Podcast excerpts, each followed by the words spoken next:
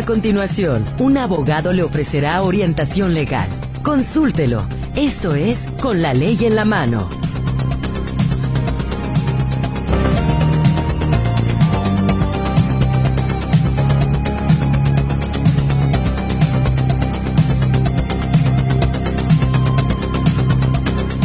Con muchísimo gusto lo recibo en este espacio con la ley en la mano.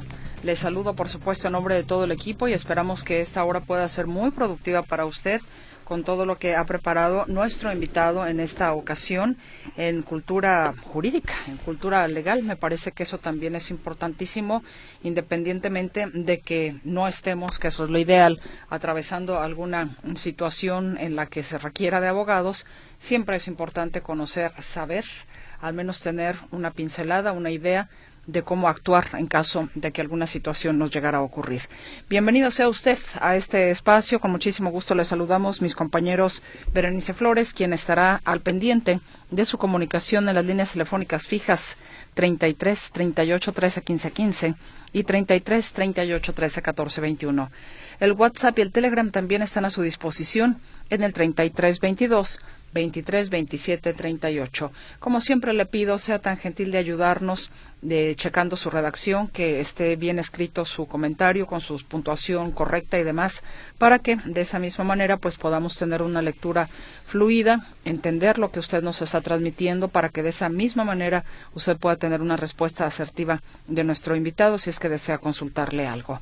Mi compañero Roberto Álvarez le saluda en el control de audio ante este micrófono su servidora Mercedes Altamirano y esta tarde saludo con mucho gusto al licenciado Alfonso Tadeo Cacho. Él es especialista en amparo.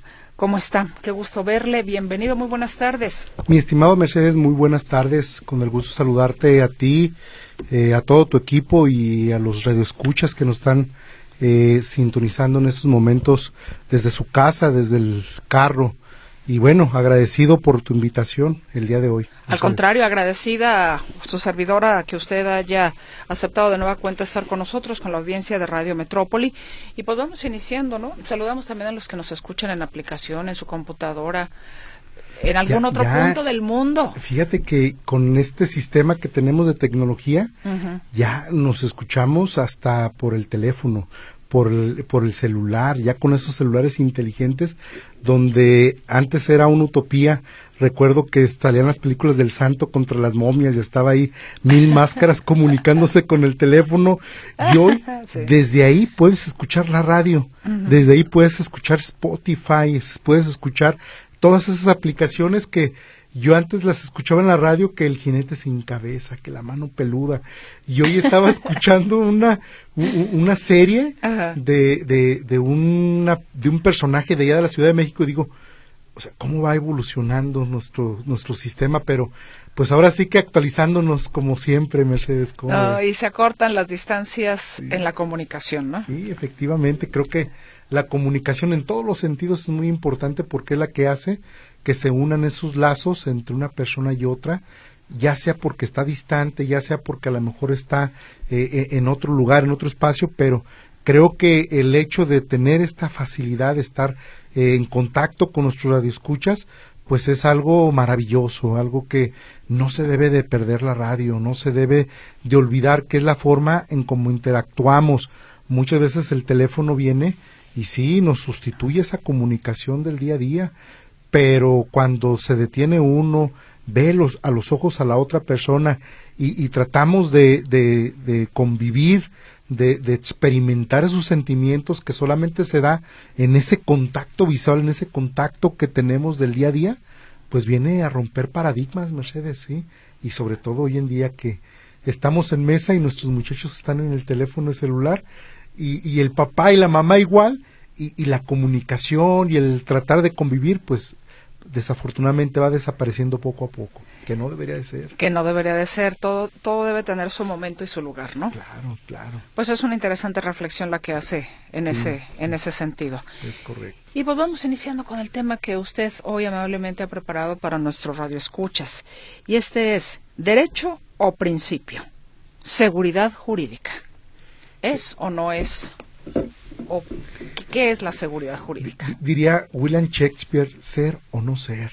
Ser o no Aquí, ser. Eh, ciertamente, la seguridad jurídica viene a traer un impacto en nuestra vida diaria. Es un tema muy interesante porque eh, ciertamente hay quienes creen que es un derecho y hay quienes lo posicionan en el artículo 14, en el artículo 16 de nuestra Constitución Política de los Estados Unidos Mexicanos.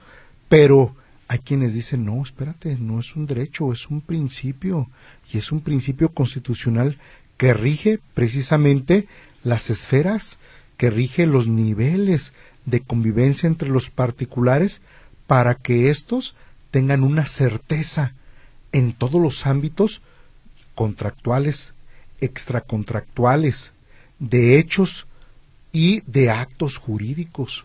¿A qué nos referimos cuando hablamos de seguridad jurídica, Mercedes? Podría a lo mejor, si, me permite la, la interrupción, maestro, que podamos entender más que es un derecho y un principio. Es, mira, un derecho, Mercedes, pudiéramos decir nosotros que es aquello que está reconocido en una norma, que está reconocido a lo mejor en un código. Pero cuando hablamos de principios, hablamos, hablamos de bases fundamentales que es casi de la categoría de un valor.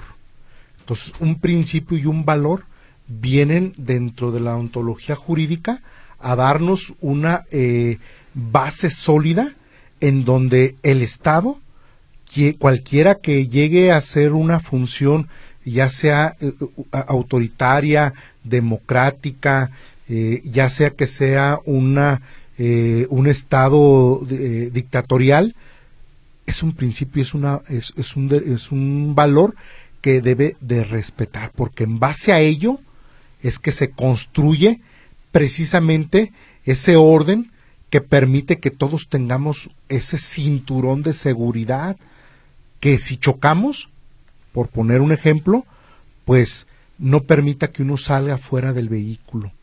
Te agarra, te sostiene. Y un principio constitucional, un valor constitucional es lo que permite que aún en el día a día que tú llevas en los actos jurídicos, en los hechos jurídicos, en tu vida contractual, en tu vida extracontractual, tú sabes que va a haber ese principio constitucional que te va a permitir tener una base sólida que te va a ayudar a tener certeza en cualquier ámbito en donde tú te encuentres. Y a eso le llamamos seguridad jurídica. Eso le llamamos seguridad jurídica. Mm. El Estado tiene que regular para que los derechos no queden en el aire, Mercedes. El Estado debe de regular para que todo quede debidamente establecido. Por ejemplo, y aquí es lo más interesante, ¿dónde se vea, dónde se llevan a cabo este tipo de circunstancias? Cuando hay un plazo debidamente establecido para cobrar una renta. Hacemos un contrato de arrendamiento y creemos que el hecho de tener un contrato de arrendamiento me da la oportunidad de decir, ah, no me pagó el arrendatario, no te preocupes, ahí tienes un ahorradito, este, que acabo sí paga. Y pasa otro mes y dices, ah, no pasa nada, ahí lo tengo, un ahorrito, el señor sí pago, la señora sí paga, y entonces lo vamos dejando. Y lo vamos dejando a grado tal de que esa renta que tú tenías y que creías que era segura, pues por el principio de seguridad jurídica, ya no lo puedes cobrar porque hay un plazo para cobrarlo. Dos años para cobrar una renta. Y entonces uno dice, ah, ya no me pagó la renta y este y, le voy a hacer de nuevo contrato de arrendamiento porque yo sé que prefiero tener a una persona que ya conozco meter otro que no conozco, ¿sí? Y que al cabo yo sé que al final sí me va a pagar. Y ahí le voy haciendo yo mis anotaciones de que me debe el mes de enero. Y, bueno sí me pagó febrero marzo pero pero otras ya me volvió a cumplir y otras ya no me pagó abril. Y, y, junio tampoco pero ya sé que esos meses que me debe al final cuando hagamos de nuevo contrato me va a pagar. Pues qué crees pues no puedes. No puedes cobrarlo. ¿por qué? porque tenemos un plazo para poder hacer válido ese cobro y a eso se le llama seguridad jurídica no podemos dejar los derechos a que vaguen, a que anden en el aire, a que anden caminando ahí este sin rumbo fijo, no. Un derecho está establecido para que en su momento cuando se crea que ese derecho deba de ser exigible, se haga. Igual sucede, por ejemplo, en aquellas, eh, en aquellos contratos hipotecarios, en aquellos contratos de mutuo con garantía hipotecaria o aquellos contratos de mutuo simple o mutuo con interés, donde decimos, este, pues le, presté al señor y, bueno, me, pagó sí un, año, dos años, pero el tercer año ya me dejó de pagar. Y, ahí lo dejo, ya sea por desidia, ya sea porque yo no eh, quiero cobrarle en ese momento, y pasan los, pasan los años. Y entonces llega un momento en donde ese derecho prescribe. Y a eso, a esa prescripción, los legisladores lo constituyen o lo establecen como principio para efecto de que no pueda ya, una vez transcurrido su plazo, cobrarse. A eso se le llama seguridad jurídica. ¿sí? Otro tercer ejemplo, los pagarés.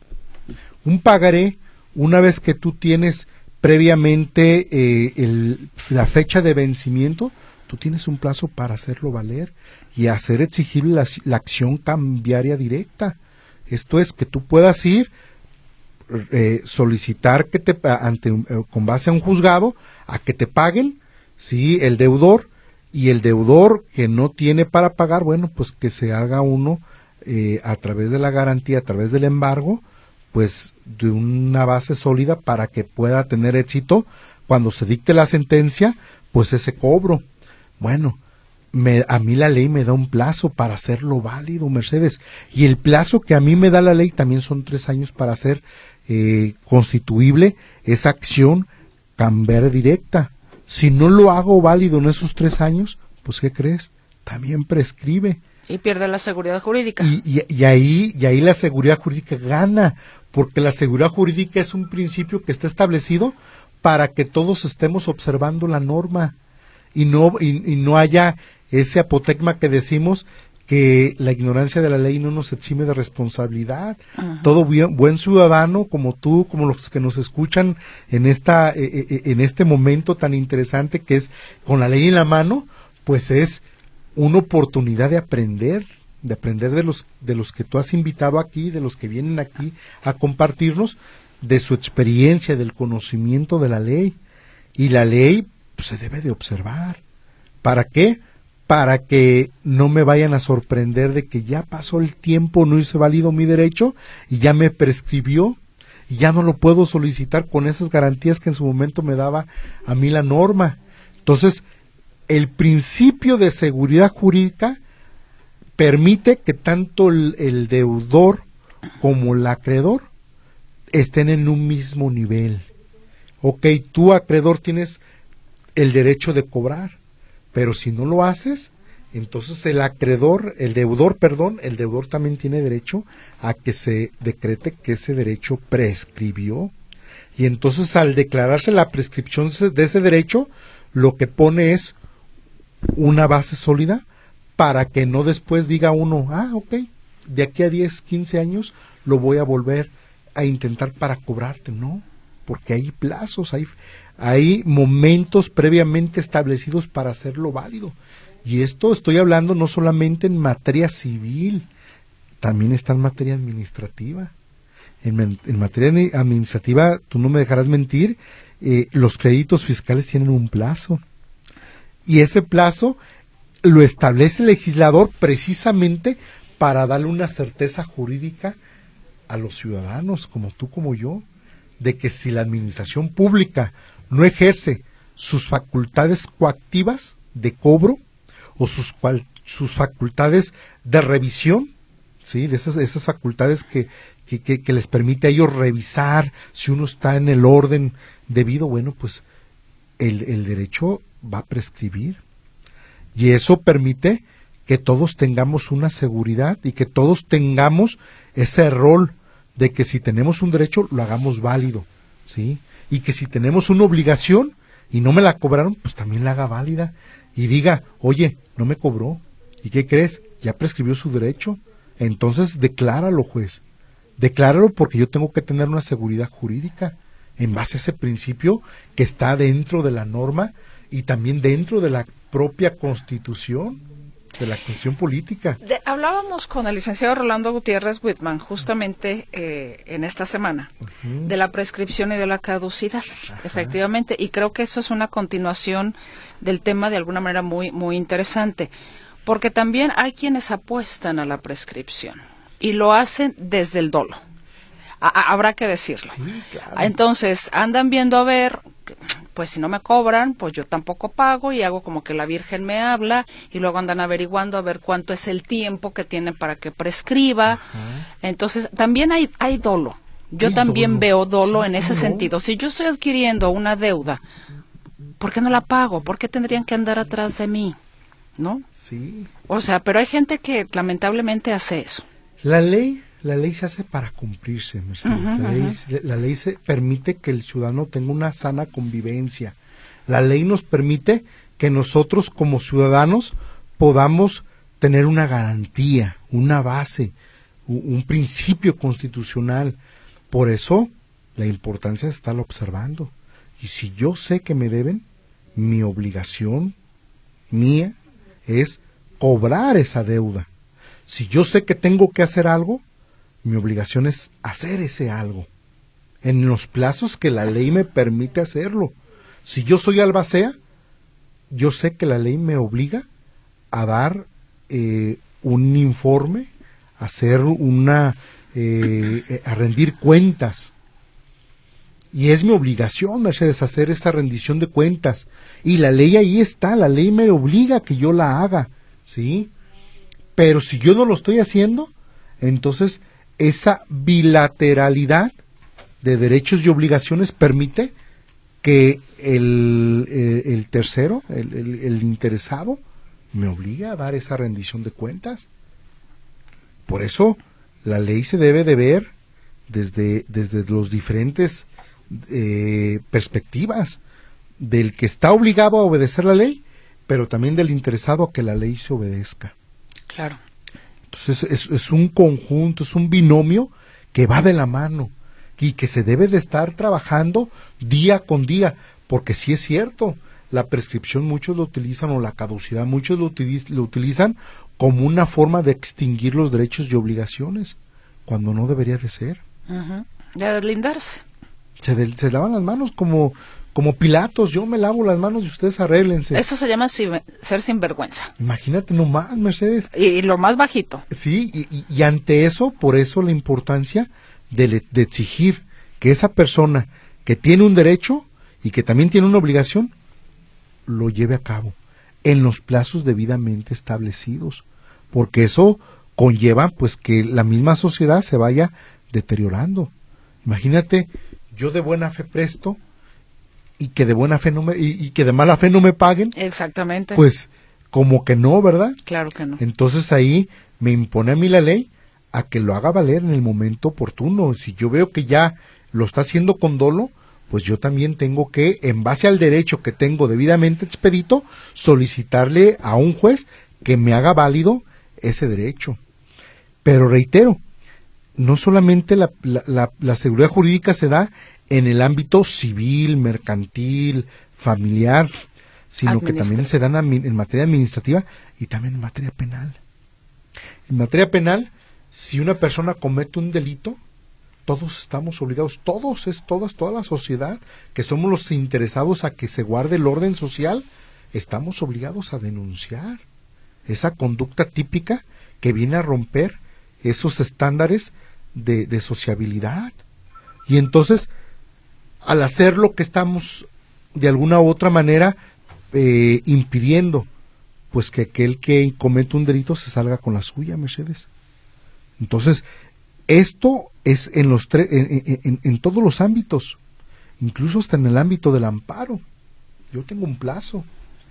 Y ese plazo, para yo promover un amparo, pueden ser 15 días, puede ser 45 días, o puede ser en materia penal hasta 8 años una vez que se dicte sentencia y que esa sentencia sea condenatoria, ¿sí? Y en perjuicio de, eh, de una persona que haya en su momento constituido el que deba de estar en prisión. Bueno, estos plazos debe de uno de acatarlos debidamente, porque en eso consiste la seguridad jurídica, que no lo hagamos cuando nosotros creamos que se debe de hacer, sino que se hagan los plazos y términos que la misma ley prescribe. Y entonces si la ley me prescribe a mí, pues entonces yo voy a tener cuidado a, asesorarme para que no se me vayan esos plazos y esos términos que la misma norma estatuye, ya sea incluso hasta para contestar la demanda. Porque en la demanda cuando contesta uno lo tiene que hacer en los plazos previamente establecidos en la misma en el mismo en el mismo auto de admisión de demanda, Mercedes. Entonces, el hablar de seguridad jurídica no solamente implica el que deba yo de observar eh, los plazos y términos que la ley me, me establece, sino también aquellas formalidades que la misma ley también me implica que yo tenga que obedecer. Hay formalidades que yo debe de cumplirlas. Y entonces soy autoridad dentro de la seguridad jurídica, yo debo de fundar y motivar todos mis actos. Y entonces si yo no fundo los actos debidamente, pueden ser motivos de que el ciudadano me diga tu acto es irregular, tu acto eh, eh, constituye una arbitrariedad. Y entonces ese acto administrativo, ese acto judicial, ese acto este, legislativo eh, o ejecutivo puede venirse para abajo. ¿Por qué? Porque tenemos que observar esos plazos, esos términos o esas formalidades que establece la propia Constitución y esto nos da una garantía de que con ello podemos vivir en una paz social de que no tenemos o que no eh, estamos haciendo algo que eh, eh, porque se me viene en gana lo voy a hacer, no. Todo parte de una normatividad, parte de todo un Estado de Derecho, dirían los gringos, parte de, de un orden jurídico en donde la ley está por encima de todo, ¿sí? O sea, tenemos que cumplir de acuerdo a lo que la misma ley estatuye. Y en base a ello, pues aquí nadie se puede hacer un lado, más que el bribón, como tú bien lo comentabas, más que aquel que nada más anda buscando tricuñuelas para incumplir o evadir sus obligaciones, que es que es algo que vemos todos los días, ¿sí? Pero para eso mismo la ley también nos dice que debemos de hacerlo válido en nuestros plazos debidos. Y si yo por negligencia no hago válido este, la presentación de un cheque en la caja del banco para que en su momento se me pague o se me proteste por qué no se me pagó, bueno, pues entonces eso ya no implica eh, eh, eh, en, el, en, la persona, sino en uno que omite presentarlo. Porque muchas veces así pasa, no sé si te ha sucedido, a mí me ha sucedido que me dan un cheque para que lo presente y lo cobre en tal día. Y yo digo, ah, pues ahí está el dinerito, pues ahorita no lo cambio, ahí lo voy a dejar mi chequecito. Pero ¿qué crees? Que al día siguiente que voy ya no hay dinero.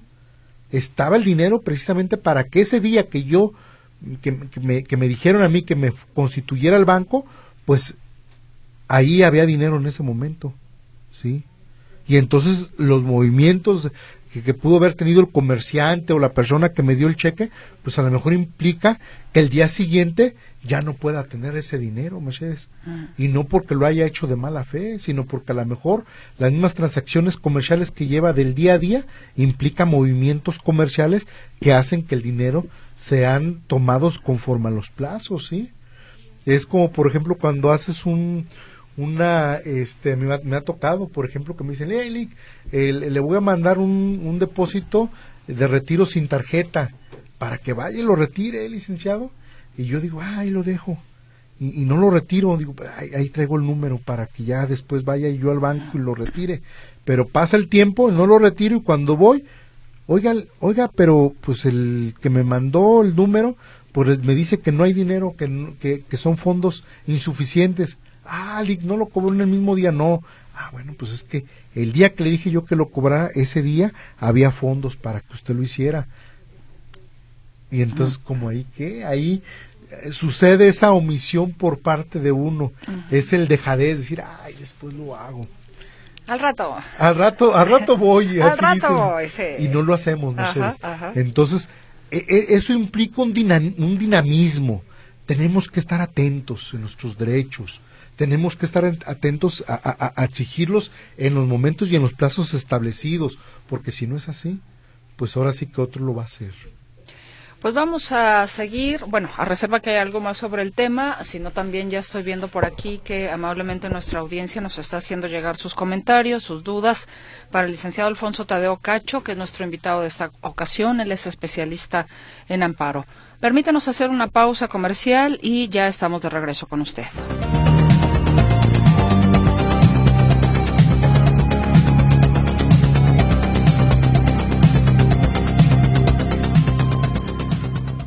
Pues se puede modificar en cualquier momento en que cambie las circunstancias que permitió que se decretara dicha medida eh, por parte del juez. Seguimos con más de las inquietudes de usted. Nos dicen, desde marzo pasado me atropelló un motociclista que a toda velocidad y sin precaución se pasó la luz roja y solo ha declarado un testigo. La pregunta es si uno de los testigos de, de Rajo... Ah, caray. Ya se perdió el asunto. A la fecha la Fiscalía ya no mueve un dedo. Gracias, te saluda José Reynoso, igual al licenciado Tadeo. Gracias, señor Reynoso. Mi estimado señor José Reynoso, eh, claro que sí.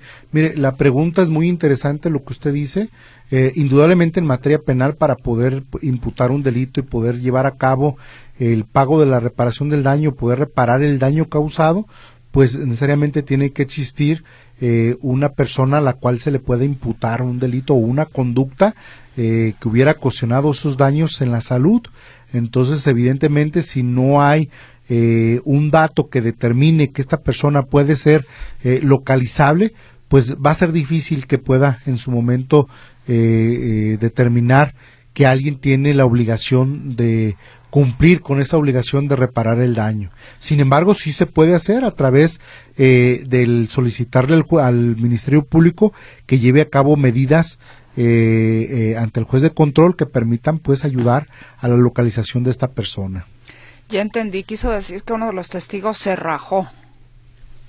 Bueno, acuérdese usted que los testigos eh, que presencian un hecho de carácter delictuoso están obligados por, por ley a declarar sobre lo que ellos vivieron. Entonces, si usted no lo pudo llevar de manera personal, pídalo, pídalo al Ministerio Público. Él tiene la obligación de girarle los, los eh, eh, citatorios o los requerimientos eh, necesarios para hacerlo para hacerlo ir a la, a la, agencia del Ministerio Público, sí, incluso puede decretar medidas para poder hacer valer sus resoluciones. Nos dicen, en días del mes pasado, ingreso mi tarjeta en Cajero Banorte, ubicado en Soriana, Río Nilo, y desconoce mi NIP. Sale una tarjeta que no es mía. Enseguida llego a mi domicilio y checo en el móvil en la aplicación del banco y ya se refleja un retiro en cajero interno de Soriana Serfín de 9.030 pesos y enseguida un cargo por 13.999 en la Chedraui. Hablo para bloquear la tarjeta que me robaron en Cajero Banorte de Soriana y declaro que desconozco dichos cargos. Es hora que el banco no me resuelve. ¿Qué procede? ¿Puede el abogado orientarme? Francisca López, saludos cordiales. Señora Francisca, con mucho gusto, claro que sí. Mire, eh, indudablemente ya habíamos tratado este tema. Cuando una persona, eh, para empezar, un acto jurídico puede, debe de concretarse precisamente a través de la manifestación de la voluntad y esta manifestación de la voluntad de querer usted cobrar o comprar un artículo por vía uso de la tarjeta de depósito eh, o la tarjeta de crédito, pues es a través del NIP, que es eh, indudablemente la forma en como usted identifica ese tipo de, de actos comerciales. Entonces, eso sustituye a lo que viene siendo la firma, la firma autógrafa. Pero cuando uno va a un establecimiento, pues también la obligación es que el cajero se percate que la persona que está haciendo la transacción eh, tenga esta eh, calidad, que sea realmente el titular de la cuenta y para ello, bueno, pues él tiene la obligación ya sea de pedir la identificación de la persona y también tiene la obligación de cerciorarse que la firma coincide con la que aparece en la tarjeta de crédito o de débito.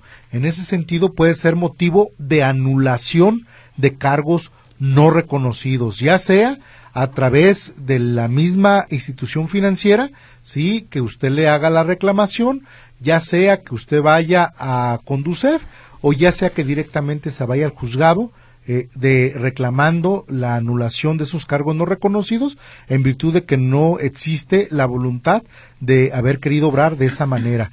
Y es una obligación por parte de los bancos el dar esas medidas de seguridad necesarias para que pues en su momento no se lleven a cabo este tipo de actos que vienen a decrecer su patrimonio.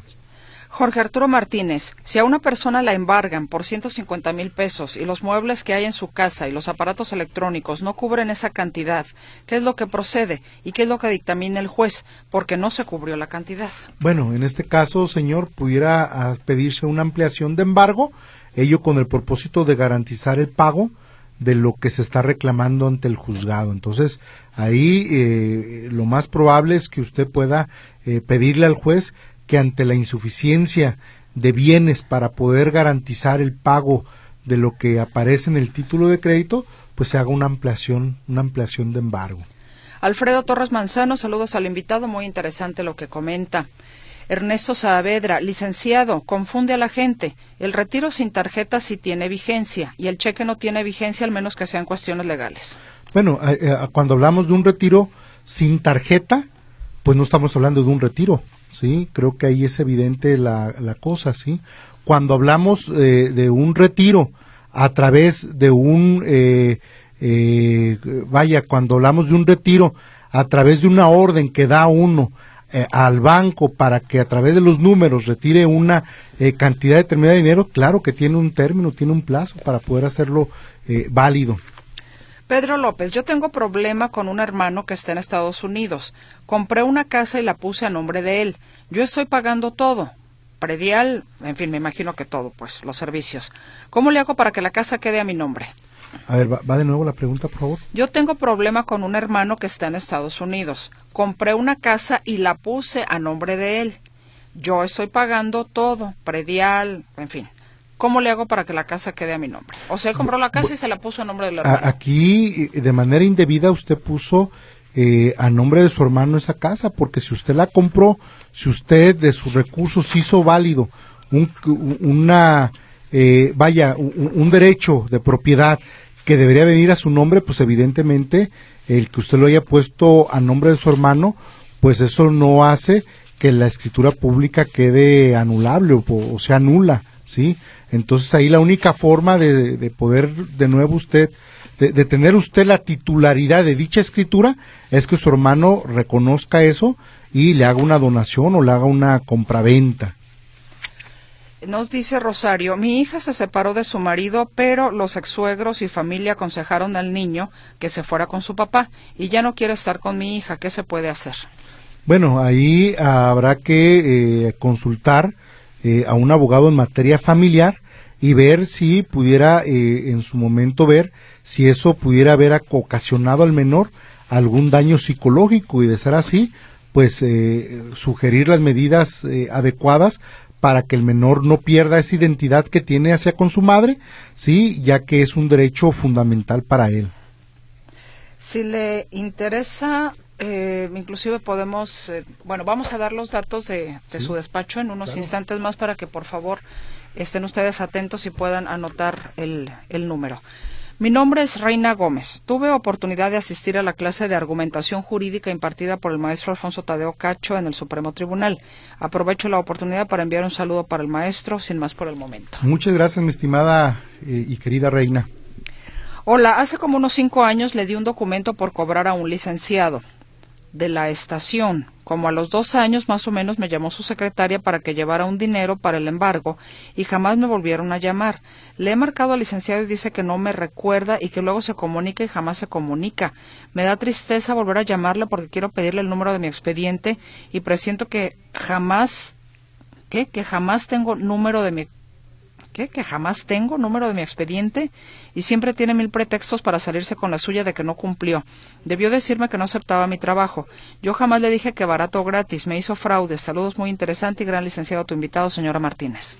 Señora Martínez, pues indudablemente aquí lo correcto es usted solicitar ese pagaré y que con base a ello pues usted haga valer su derecho. Vamos a la pausa comercial y ya regresamos.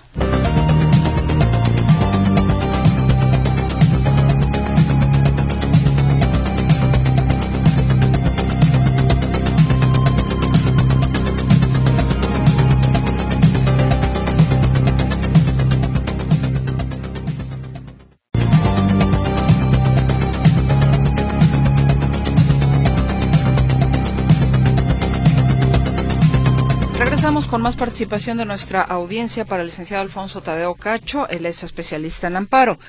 Nos dice, su amigo Adrián lo saluda. Saludos. Si mi papá prestó un local en el Estado de México a un amigo con un contrato de comodato, el cual tiene cláusulas que se debe de entregar dicho local cuando mi papá lo requiera o fallezca alguno de sus hijos, su amigo está de acuerdo con dichas, eh, con dichas cláusulas, ya que firmó el comodato. Pregunta, ¿el contrato de comodato prescribe? Bueno, aquí habrá que partir de la idea de aquellos presupuestos que establecen el mismo contrato de comodato. Si ustedes están estableciendo que el contrato de comodato vence al momento del fallecimiento de alguna de las partes, entonces ustedes deben de ser válido ese derecho en el plazo previamente establecido para que puedan ustedes solicitar la entrega y posesión del bien inmueble, ya que ello a la persona poseedora tampoco le da el derecho a que se quede con la propiedad y al ser un derecho real, es perseguible ese derecho real, supongo que es una propiedad, un inmueble, sí, y, es perseguible contra cualquier tenedor del bien inmueble. ¿Me puede pasar los datos del abogado para ponerme en contacto con él para tratar un asunto? Soy Sofía Lucano. Sí, en unos instantes más les voy a pasar el teléfono con mucho gusto. Licenciado, ¿qué papel hace el albacea? ¿Es importante en un testamento, señora Vega? Indudablemente, señora Vega, el albacea tiene un papel eh, que es el representante legal de la sucesión. Y entonces, al ser el representante legal de la sucesión, tiene obligaciones. Una de ellas es preservar el patrimonio del, del, del fallecido, del de cuyos. Y en ese sentido, eh, tiene que rendir cuentas a los herederos sobre la administración que deba de dar sobre dichos bienes. Entonces el papel de la albacea eh, eh, es, es ahora sí que de los más grandes que tiene el derecho en materia de sucesiones, porque las obligaciones que tiene pues van de la mano que incluso hasta se le pueda procesar por una indebida administración de los bienes que pudiera manejar, ¿sí? Entonces, eh, una albacea como representante legal incluso puede demandar eh, aquellas, eh, el pago de aquellas deudas que en su momento se pudieron haber tenido a favor del fallecido, que ahora es, que ahora, que ahora podría ser a favor de los herederos. Entonces, la figura jurídica de la albacea tiene una gran importancia en materia de sucesiones. Nos dicen, de que hay gente viva y voraz no tengo duda. Dos días así, saludos. Ay, son deudoras y las deudas llegan a la casa de mi mamá, nos dice don Armando Martínez. Sin duda alguna, don Armando, creo que el, hecho de tener deudas implica que el acreedor deba de cobrarlas en su momento para efecto pues de que ellas no se queden sin pago.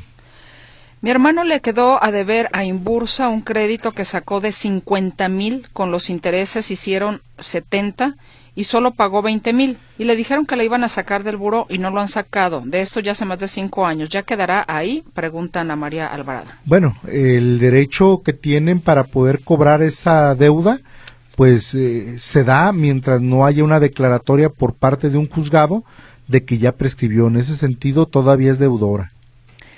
Muchas gracias por obsequiarnos estas asesorías de la cultura jurídica. Mi pregunta es, en un juicio laboral, si se ha demandado y la dependencia demandada ha contestado negándose a reconocer lo reclamado en relación al monto de mi salario, este juicio se inició en 2020. Mi abogado me aconseja ampararme para lograr mi objetivo. Mi duda es si no ha prescrito mi derecho de hacer esa reclamación. Atentamente, señor Gómez. Bueno, señor Gómez, aquí debe de, quedar bien eh, puntualizado que mientras la demanda ya esté en una junta de conciliación de arbitraje, desde ese momento usted ya interrumpió eh, la prescripción de ese derecho.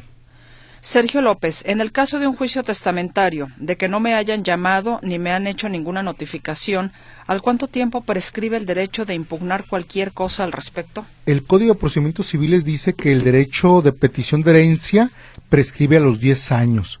Entonces, ya sea que usted lo quiera hacer válido a través de la petición de herencia o que quiera pedir eh, que se le eh, que se le llame a juicio, eh, solicitando un amparo a un juez de distrito en donde en su momento pueda quedar sin efectos eh, la falta del cumplimiento de esa formalidad que es que lo hayan llamado debidamente a juicio. Rosa González, yo enviudé por ¿qué? A ver, yo enviudé por seguridad que puse mi casa a nombre de mis hijas y una de ellas hizo una recámara y me pide que yo le pague lo que metió a la casa. Y yo renté la casa y mi hija recibe la mitad del, dinero y lo que quiere es poner la casa a mi nombre. ¿Sí la puedo poner? Y quitarle ¿Qué? Y, y quitarles a ellas de las escrituras. Indudablemente hay una figura jurídica que se llama la ingratitud y entonces si usted donó esa eh, eh, propiedad a sus hijas para que ellas disfrutaran de ese bien inmueble, pero ellas no están eh, conduciéndose con ese amor, con ese cariño, con ese respeto, con esa condescendencia hacia su persona, indudablemente que puede usted revocar esa decisión precisamente basado en ese, en ese fundamento de la ingratitud.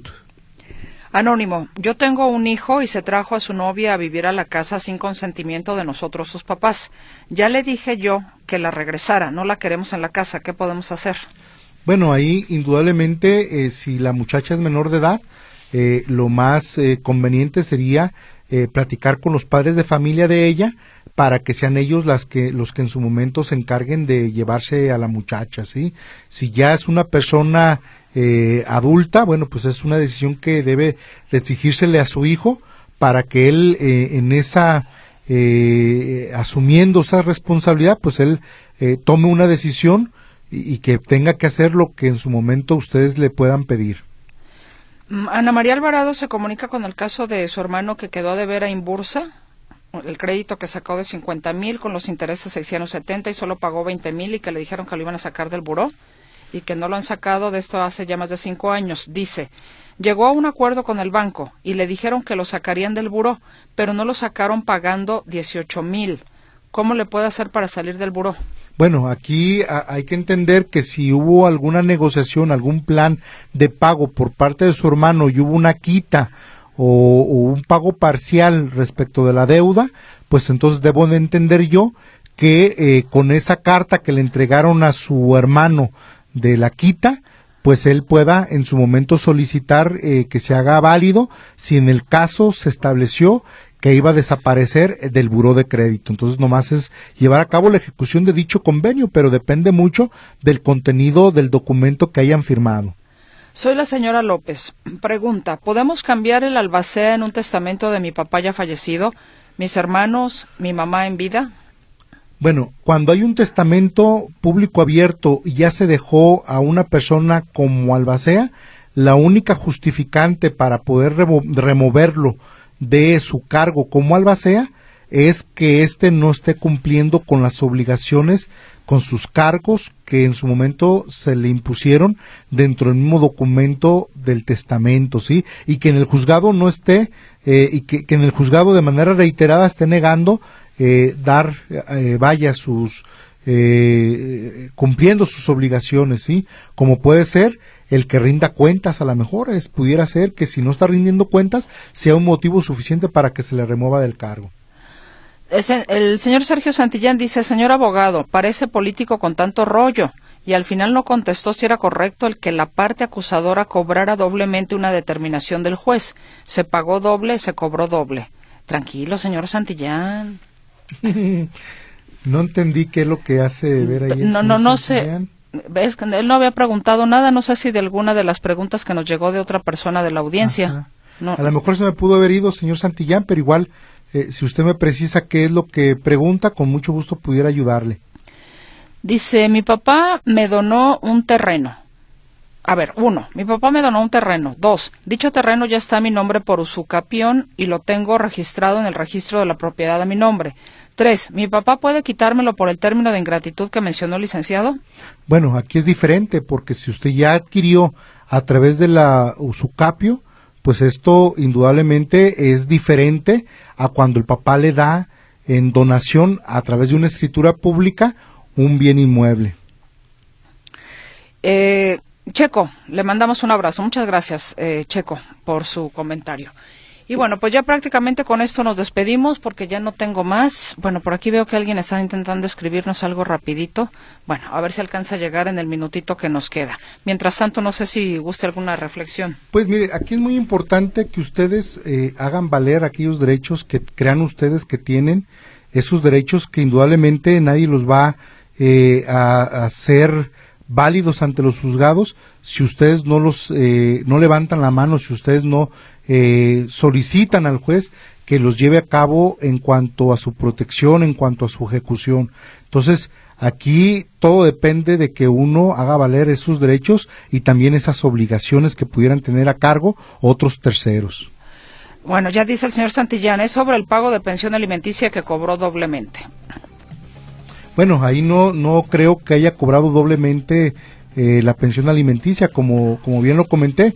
Si en su momento eh, depositó una parte de esa pensión alimenticia, el hecho de que esté ahorita eh, reteniéndose de su, de, su sueldo una forma parcial esas pensiones alimenticias eh, se dan precisamente para poder permitir la subsistencia del acreedor alimentario. Teléfono del despacho del licenciado Alfonso Tadeo Cacho, anótelo por favor, 33 36 29 37 37. 33 36 29 37 37. Gracias, licenciado. Hasta la próxima. mi estimada Mercedes. Buenas tardes. Muchas gracias. Buenas tardes. Hasta la próxima.